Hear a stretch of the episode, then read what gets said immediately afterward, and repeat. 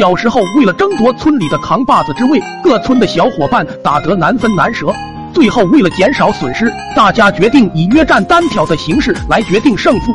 有一次，大虎向我下了战书，我小诸葛本无意染指苦瓜村的纷争，但大虎的死对头二表哥送来了五包辣条，他那诚挚的眼神实在是太有说服力了。我决定替他铲除心腹大患，这跟辣条没有半点关系。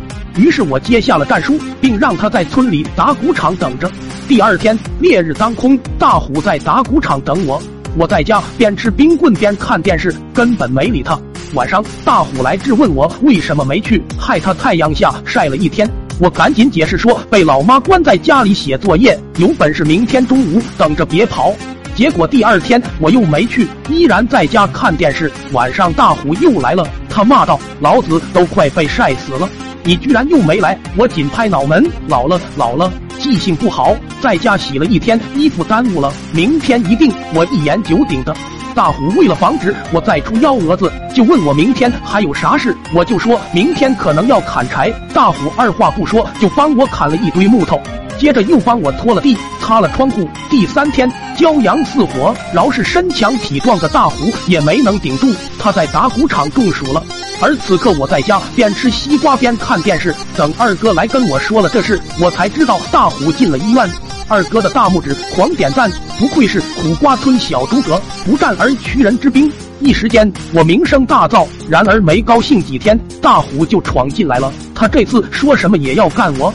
千钧一发之际，我赶紧说：光靠蛮力有什么用？有本事来今日公测的手游《游戏王决斗链接》和我一战。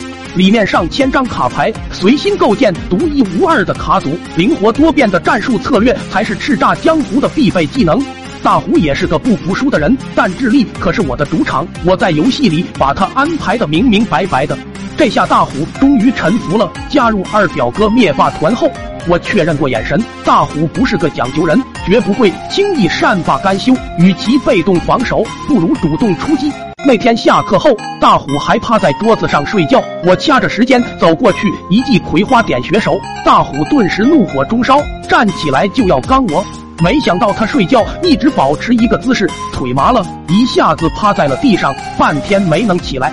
他还以为是我点了他的穴，就求我给他解开。在确定他不是耍小心机后，我过去装模作样的点了两下。恰好他的腿也供上血了，麻溜的爬了起来。一时间，众人看我的眼神都变了。苦瓜村小诸葛再次封神，不仅头脑灵活，更是会点穴神功，是罕见的文武双全。从那年往后，我和二哥一起纵横苦瓜村，一帮小伙伴跟在屁股后面，这也是未来震惊全球的苦瓜村十三太保雏形。当然，这都是后话了。